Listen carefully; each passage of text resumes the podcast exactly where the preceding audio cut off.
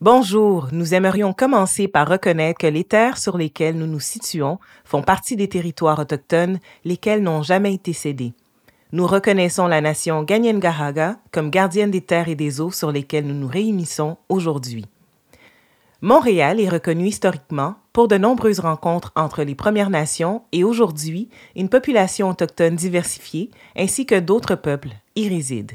C'est dans le respect des liens avec le passé, le présent et l'avenir que nous reconnaissons les relations continues entre les peuples autochtones et autres personnes de la communauté montréalaise.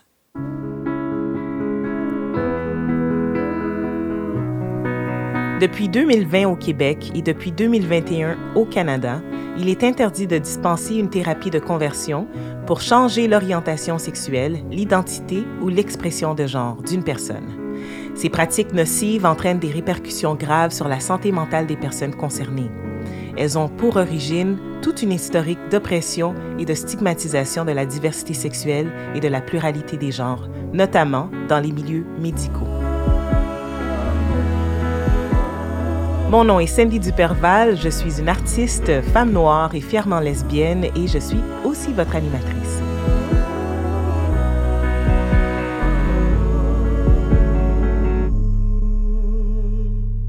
Dans cet épisode, je reçois Sandra Carbone. Elle a grandi dans un milieu où l'on pratiquait les thérapies de conversion. Son père était le fondateur d'une église installée dans le village gay de Montréal, soit l'église Vie et Réveil, à l'intersection des rues Sainte-Catherine et Papineau. Cette église faisait la promotion des thérapies de conversion à tous les dimanches, à la télévision, à l'émission Les ministères d'Alberto Carbone. On pouvait entendre que l'homosexualité était guérissable. Quand elle a fait son coming out, on l'a bannie, on l'a invitée à revenir seulement lorsqu'elle aura réussi une thérapie de conversion. Aujourd'hui, elle veut alerter sur les graves conséquences de ces thérapies sur la santé mentale des jeunes victimes.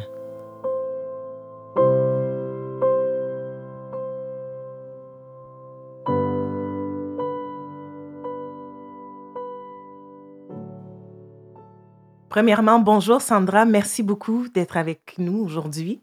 C'est moi qui te remercie. Je suis vraiment euh, touchée par euh, l'existence, en fait, la production de ce balado-là. Euh, c'est quelque chose qui me touche beaucoup. Et, et, je crois aussi qu'on est très privilégiés. C'est drôle parce que, petite anecdote, vite, vite, c'est que j'ai été chanteuse gospel pendant 18 ans. Ouais, Puis, ben, euh, je me demandais justement, moi, elle.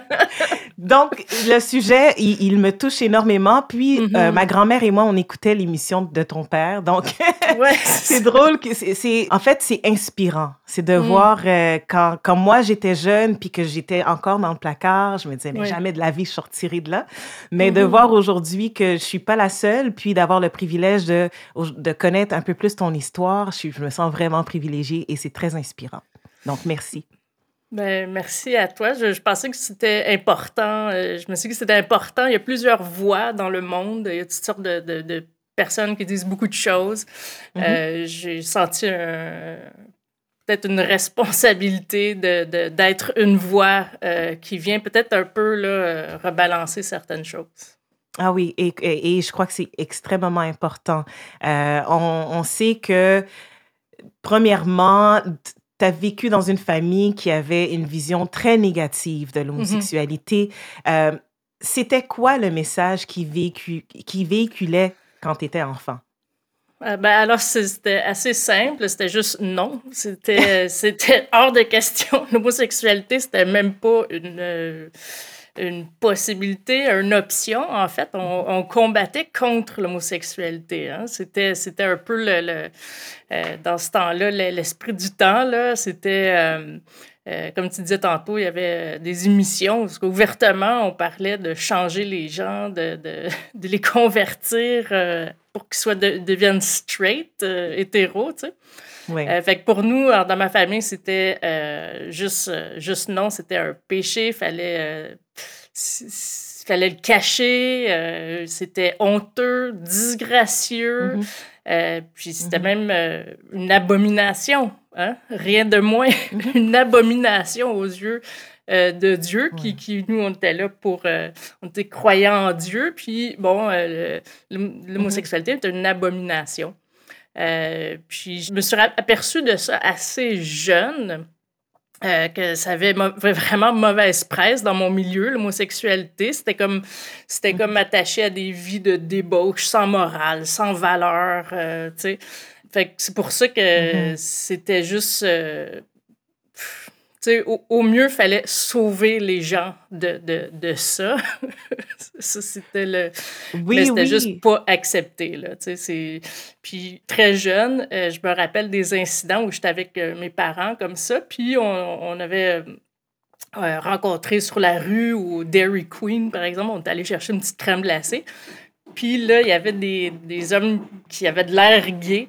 Puis je me rappelle de la, la mm-hmm. réaction, euh, ben, euh, principalement de mon père. Il était vraiment. Euh, je comprenais pas son intensité.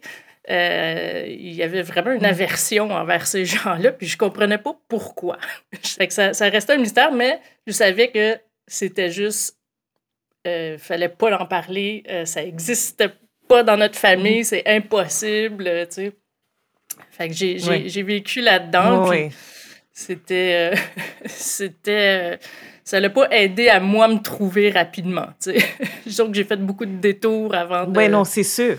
En fait, s'il y avait un palmarès de péché, là, celle-là, c'est le. le... celle-là, c'est la palme d'or. Le plus au top. L'au top, c'est ça. C'est la, pire chose que, que quelqu'un peut euh, faire et entretenir dans sa vie.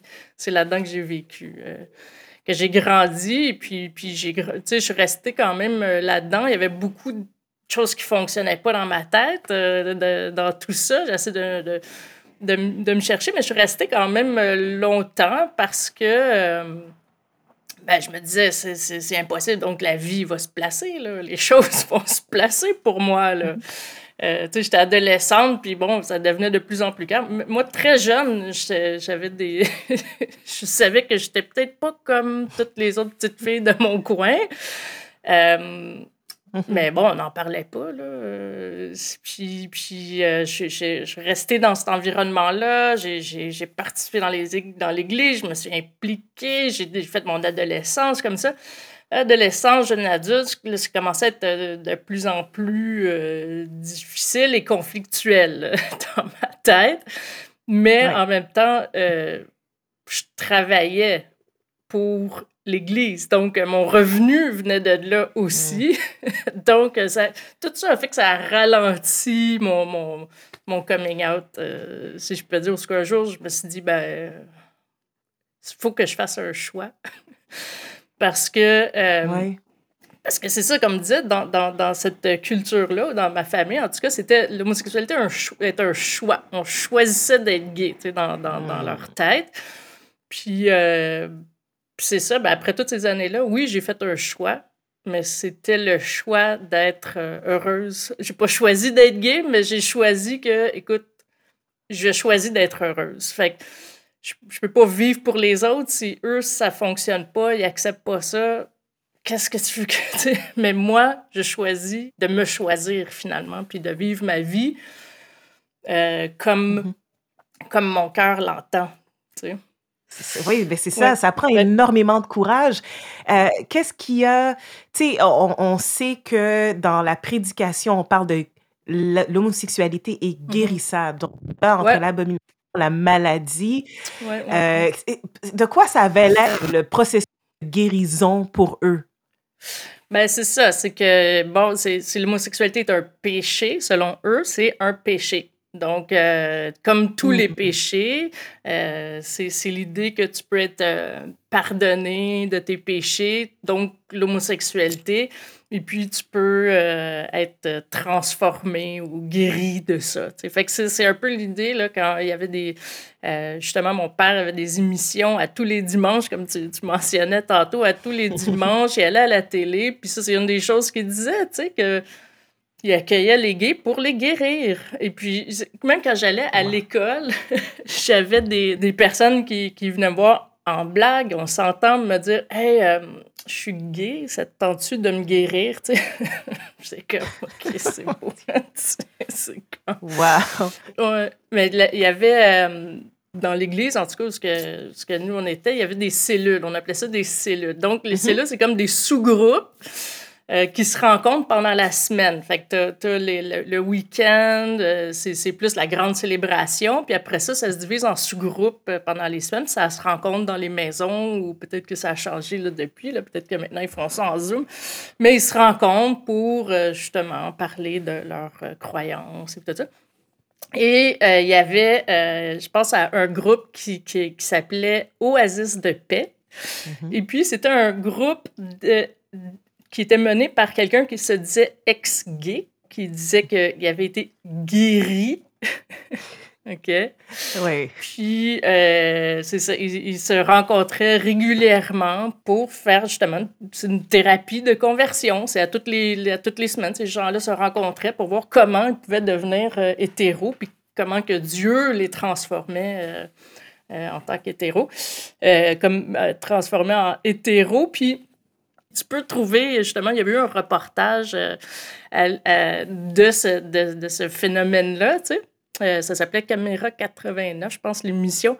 Puis, euh, bon, les gens, on les voit, ils parlent, les, les, les gays qui essayaient d'être pas gays, qui ils parlaient, tu sais, puis ils disaient, ben, je pense que Dieu, il, il, fait des. Il travaille en moi. J'ai regardé une fille, je l'ai trouvée belle, tu sais. C'est un gars, tu sais. Là, mais finalement, euh, à la fin du reportage, il disait, tu sais, euh, il demandait, tu bon, êtes-vous, euh, maintenant que vous êtes là depuis un bout de temps, êtes-vous guéri? Tu sais, puis il n'y en a pas un dans tout le groupe qui a dit qu'il était guéri. Là. Il disait tout comme, ben, ben je travaille, tu sais. fait que, tu sais, c'est comme...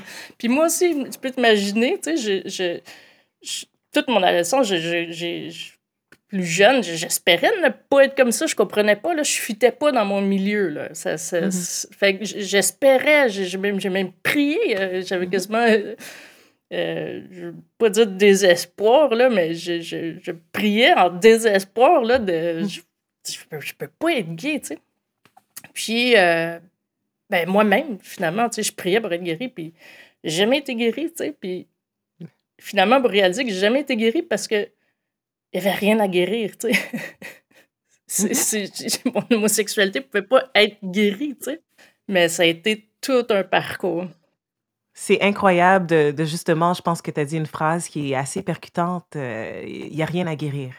Mhm. Euh, ben exactement ce que je pense qu'on on veut que les gens retiennent et, mm. dans ton témoignage, euh, on réalise aussi que tu sais, ça, ça, ça a ralenti, toi, ton cheminement vers mm-hmm. ton bonheur personnel. Ben Mais ta relation avec ta famille, comment ça a changé ça avec ton père qui, justement, euh, ton coming out, comment ça les a affectés? Et est-ce que tu peux nous dire s'il y avait vraiment euh, une certaine évolution, peut-être, dans tout ça?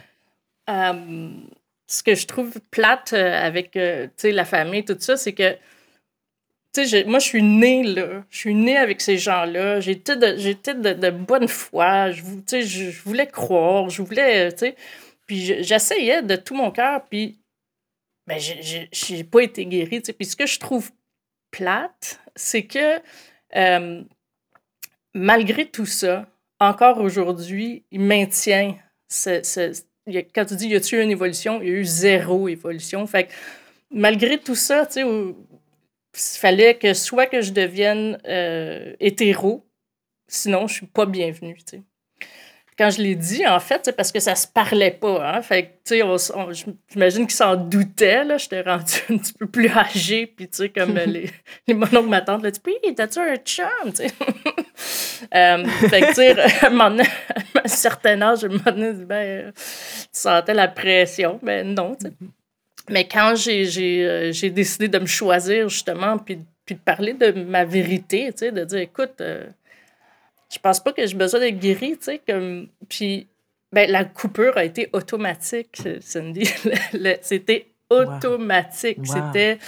Euh, c'était les mots qui ont été utilisés. Je, je coupe avec toi. C'est ça le, mot qui a été utilisé. Fait que je peux plus l'appeler. On peut plus aller au restaurant. On peut plus. On coupe. C'est une coupure totale.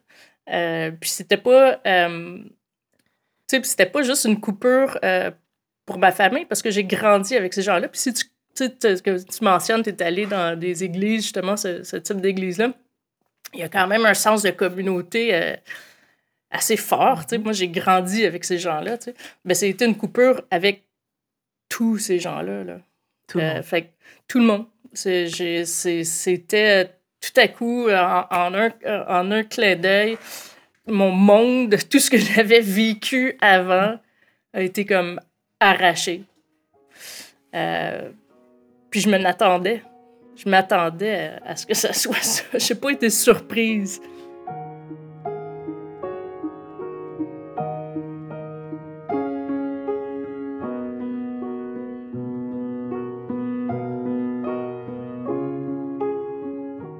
Euh, c'est ça, fait qu'il y a eu la, coupure euh, automatique. Puis c'est sûr, en fait, euh, j'ai reçu une lettre. Puis dans la lettre, ben, il y, a eu les, comme les, les, fameux versets. Ils sont pas nombreux, il y en a juste quelques-uns que les gens utilisent contre l'homosexualité. Alors, j'ai eu droit à ces versets-là, dans, dans, comme quoi que euh, c'était une abomination, euh, tout ça. Euh, fait que ça a été comme un jugement qui est tombé. puis ça a été un jugement qui a été sans appel pour moi. puis c'est sûr que, bon, on chemine là-dedans, tu sais, mais je me dis, j'ai trouvé ça hypocrite. Mm-hmm. puis je vais te dire pourquoi je trouve ça hypocrite, c'est que Bon, euh, dans la Bible, on peut utiliser la Bible pour. Euh, en tout cas, des gens utilisent la Bible pour faire dire un peu n'importe quoi, puis ce qui convient, puis ce qui convient plus, puis tout ça.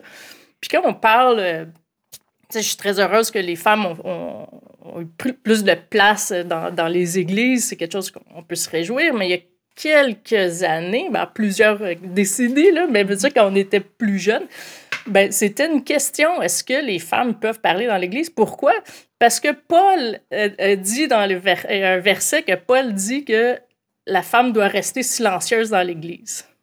Puis là, ce verset-là est utilisé pour dire ben, la femme, elle peut pas parler, elle peut pas enseigner dans l'Église. Mais là, dans le monde dans lequel on vit, ça serait comme genre impossible de, de, maintenir ça.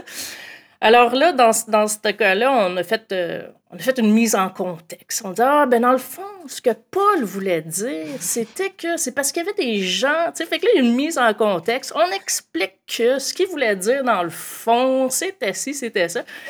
C'est très bien parce qu'à quelque part, faut faire l'interprétation, faut regarder les contextes, faut faire ça, tu n'importe quelle histoire ou quand n'importe quelle personne parle, il faut comprendre les contextes. Mm-hmm. Ben, pas là, pas pour les gays. pourtant, pourtant, il y a euh, beaucoup de documentation, il y a beaucoup de recherches qui ont été faites, il y a plusieurs, de plus en plus, on, peut euh, se renseigner sur le sujet. Puis oui, finalement, on comprend les, contextes, on peut euh, justement revisiter ces fameux outils de versets là, pour condamner les gays. On peut utiliser ça ben, si on fait la recherche, finalement, ben, finalement, ça laisse place à l'ouverture. Puis mhm. c'est ça que je trouve vraiment hypocrite. C'est que parfois, on, fait l'exercice, parfois, on refuse de faire l'exercice. C'est comme ça, puis c'est comme ça. Mhm. Puis je trouvais ça encore plus blessant euh, du fait que j'ai cru pendant un certain temps naïvement que euh, parce qu'ils m'ont vu naître, parce qu'ils m'ont vu grandir, parce qu'ils me connaissent, mhm. euh, qui auraient peut-être porté une oreille à dire ben Sandra, pourquoi est-ce que, tu sais, puis on aurait pu en discuter, j'aurais pu, tu sais, quand si je te dis que c'est pas un choix, tu sais, je, mhm. veux dire. Mais c'est ça. Fait que c'est pour ça que euh, je, trouvais ça hypocrite, je trouvais ça dommage de, ma naïveté de penser que, euh, vu que je connaissais les gens, on aurait pu faire une fameuse mise en contexte de, ces versets-là. D'ailleurs, j'invite mhm. n'importe qui qui écoute de, faire ça. oui, euh, oui. Il y, en a de la documentation. Mais c'est ça. depuis que j'ai envoyé cette, euh, cette lettre-là, on ne s'est jamais reparlé, on ne s'est jamais... Euh, puis ça, fait, ça fait 15 ans cette année. Ça fait 15 ans qu'on se parle plus. ouais. ouais. Euh, écoute, euh, premièrement, ça me touche beaucoup parce que personnellement, j'ai jamais vraiment euh, eu l'occasion de faire un coming out, bien que mm-hmm. le seul, la seule chose que ma grand-mère elle m'a dit, c'est que tu j'ai rien contre les homosexuels, c'est juste pas ma génération. Mais elle allait avec moi Mhm. au village, on allait, on allait manger au saloon. On, Mhm. on avait, on, on, on- on- c'est comme si on avait ce contrat silencieux que tant qu'on on n'allait pas s'acharner l'une sur l'autre, mais on allait s'aimer au-delà de, euh, de cette, idée préconçue de ce que la sexualité c'est. D'un côté, tu fais la paix avec le fait que la personne ne va jamais changer. Puis d'un autre côté, Mhm. c'est triste parce que justement, tu dis, ils te connaissent. Au-delà Mhm. de l'écriture, c'est ton père, c'est ta famille, c'est les Oui, gens même ça. de, de, de, de l'Église, de ta communauté qui t'ont fait grandir. Donc, euh, euh, ton, ta sexualité efface pas cette personne-là qu'ils ont connue. Euh, Exact, donc, c'est très, c'est très, très touchant de voir que, même 15 ans plus tard, toi, tu as Mhm. eu l'occasion d'évoluer dans ta personne, mais pas Mhm. la relation que tu as avec Non. les autres. Non, c'est ça. Euh, Ben, j'ai en fait, euh, tu sais, pendant, c'est ça, euh, tu chaque situation est un petit peu complexe euh, des fois, tu sais, puis euh, je me demandais, euh, est-ce que euh, mon père refuse de cheminer justement parce que euh, lui qui allait là à tous les dimanches dire qu'il, qu'il- que c'était guérissable, qu'il pouvait guérir, puis là, sa propre fille arrive et dit ça, est-ce que, tu sais, est-ce que c'est l'ego? Est-ce que Ah, est-ce que c'est Ouais. est-ce que c'est une atteinte à, à, c'est pas visible clairement pas le but là mais Mhm. fait que pendant longtemps je suis restée tranquille j'ai j'ai vu euh, il y a des choses des gens qui venaient à l'église surtout l'église était dans le village tu sais dans le village gay tu sais juste pour euh, ajouter un. Fait que là fait que j'ai vu des gens venir des fois qui tu sais des fois dans la vie euh, pas toujours facile des fois t'aimerais avoir un peut-être justement un, un sens de communauté de gens qui, qui en anglais on dit care for you tu sais qui, Mhm. qui, qui vont être puis ben, j'ai vu des, des gens comme ça gays qui venaient puis on- ben, si tu changes pas ils se faisaient montrer la porte tu sais puis Mhm. fait que j'ai vu des gens rentrer puis sortir à cause de ça, tu sais. Puis Mhm. c- pendant longtemps, j'ai rien dit parce que, bon, euh, c'était juste difficile des fois de, de, de faire juste mon propre chemin. Puis, euh, tu sais, des fois, tu te baisses la tête puis t'avances. Puis, euh, tu sais. Mais aujourd'hui,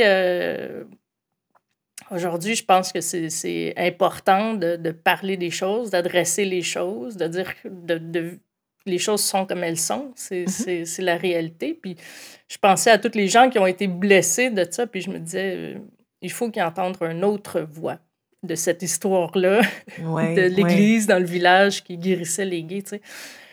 Ben non, tu sais. c'est- C'est- c'est- c'est- Et c'est drôle parce que j'ai chanté à l'église Vie et Réveil, mais après, le- ton père, au fond, quand l'église, je crois qu'elle avait passé à une autre. euh, Ouais, ils sont pasteur. déménagés, ils ont changé Exactement. de nom. euh, ouais. C'est drôle parce que justement, euh, je me rappelle que quelqu'un avait fait un coming out, puis quand euh, la personne s'est fait montrer la porte, on lui a dit, ben, c'est Val aussi, elle est gay, tu sais. Puis là, j'étais comme, ah ben, OK. Donc, on devient, on voit aussi qu'à l'intérieur, c'est que ça crée aussi des conflits entre les gens qui sont entre Mhm. comme la religion et l'acceptation de sa sexualité.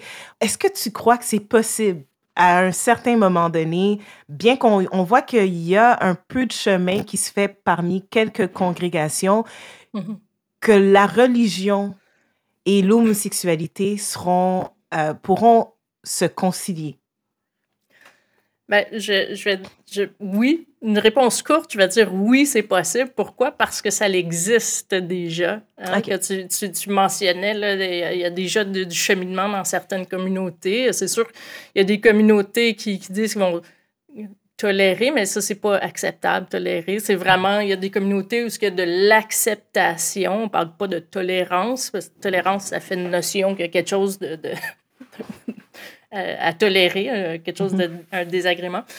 Euh, donc, euh, oui, puis c'est grave, justement. euh, c'est sûr qu'il n'y en a pas beaucoup assez encore, hein, euh, mais, mais il y en a quelques-uns. euh, donc, c'est possible. Moi, j'ai. Euh, J'étais allée justement à quelques églises euh, dans ce sens-là pour justement aller voir qu'est-ce qui, qu'est-ce qui se faisait. Puis il y en a euh, un peu. Euh, j'ai, euh, aussi découvert beaucoup d'auteurs pertinents sur le sujet, où ils revisitent la question. Donc, c'est des, des personnes qui étudient la Bible, c'est leur métier, puis finalement, c'est ça, ils, viennent regarder cette question-là avec beaucoup de lucidité, et puis sont capables de, de, de, finalement aider à comprendre les significations, puis faire la place à l'ouverture, tu sais. Mm-hmm. Mais c'est ça, tu sais, il y en a, il y en a malheureusement pas assez. Il y en a malheureusement pas assez.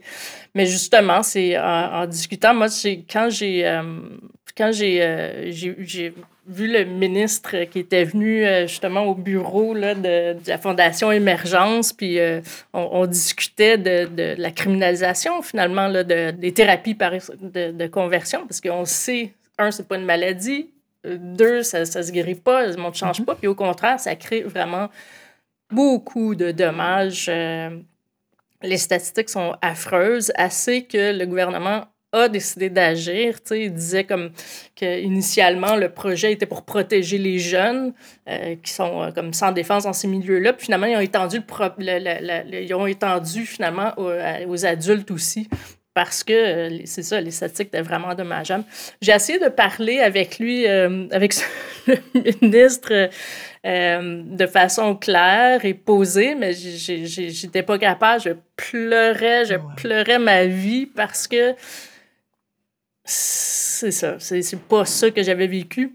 Mm-hmm. Puis de voir justement que euh, il y a des autorités gouvernementales qui euh, adressent les questions. Malheureusement, l'Église est pas il euh, n'y a pas assez d'églises qui sont au rendez-vous. Il n'y a pas assez d'églises qui se prononcent. Il n'y a pas assez d'églises qui font les recherches pour ça.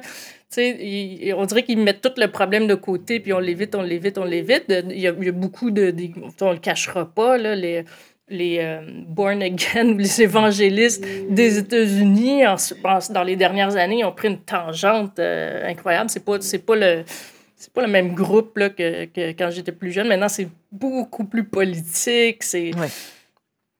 Euh, fait qu'on dirait que même ici, il, reste un peu sur la position. Il avance pas. Euh, tu sais, mm-hmm. Quand, dans le fond, il pourrait faire l'exercice. Il y a plusieurs personnes qui l'ont fait. Il y a plusieurs groupes. Il y a du matériel qui est là pour, euh, pour appuyer tout ça. fait j'étais contente de voir que si l'Église le fait pas, le gouvernement le fait. Je, pleurais parce que j'ai comme j'étais tellement touchée parce que pour moi dans mon cœur c'est comme inconcevable que ces gens-là ne, ne, ne, prennent pas la peine mm-hmm. de s'éduquer sur le sujet. Et ça crée justement des conséquences assez graves sur les vies des personnes qui doivent euh, justement ceux qui réussissent à faire leur coming out parce que ça prend mmh. beaucoup de temps pour euh, réapprendre à s'aimer. Euh, sans se voir à travers la religion. Puis en même temps, c'est tous les sacrifices de perdre les gens qui disent nous aimer, Mm. Euh, puis maintenant qu'on se présente vraiment sur notre vraie forme, mais ça disparaît.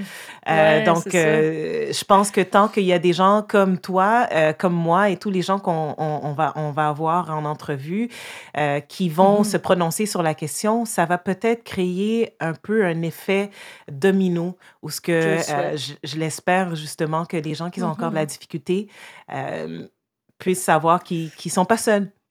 Oui, c'est ça, euh, que ça passe. Puis non, c'est pas facile. Il y, a, euh, il, y a, il y a une période de déconstruction mm-hmm. qui, euh, qui est vraiment difficile. Ouais. Parce que tu t'en perds un peu tes repères. Tu as été un peu programmé, mais toute ta vie, c'est ça, c'est ça, c'est ça. Puis là, cette mm-hmm. déconstruction-là, je m'accroche à quoi? je m'accroche où? Puis finalement, tu juste toi-même, puis tu dis, bon, ben let's go, là, tu sais, je veux dire. Puis tu dis, c'est du courage, mais en même temps, tu dis, c'est-tu du courage ou j'ai pas le choix? Oui. Tu sais, dans le sens que, dans le sens que c'est hors de question que je fasse une fausse vie dans, dans le garde-robe pour euh, plaire à des gens que quand finalement je, je, parle franchement avec toute ma vérité, ils sont plus là. Oui. Oui. Écoute. C'est le bon choix, finalement. Oui, oui. Finalement, pas le choix, c'est le bon choix parce que tu, tu justement, t'arrêtes de te regarder à travers les yeux des autres. Puis mm-hmm. là, euh, tu sais, euh, ceux qui peuvent pas t'accepter comme t'es, ben, c'est qu'ils t'ont, ils t'acceptaient pas pour. Euh, c'est ça. Ils te voyaient une image de toi. Exact, exact. Donc, je suis hmm. vraiment heureuse d'avoir cette conversation-là toi. Euh, puis, justement, aujourd'hui, comme tu le dis, avec les, le, gouvernement ou les différents gouvernements qui mm-hmm. sont capables de d'épauler les gens de la diversité et de la qualité des genres, on peut enfin avoir un pouvoir. Donc, euh, merci beaucoup pour ton travail, pour ton témoignage. Euh, ben, merci à vous de, de, prendre le temps de faire ça. Je sais que ça ne parle pas à une majorité de communautés, mais euh, c'est à qui ça parle, c'est hyper précieux.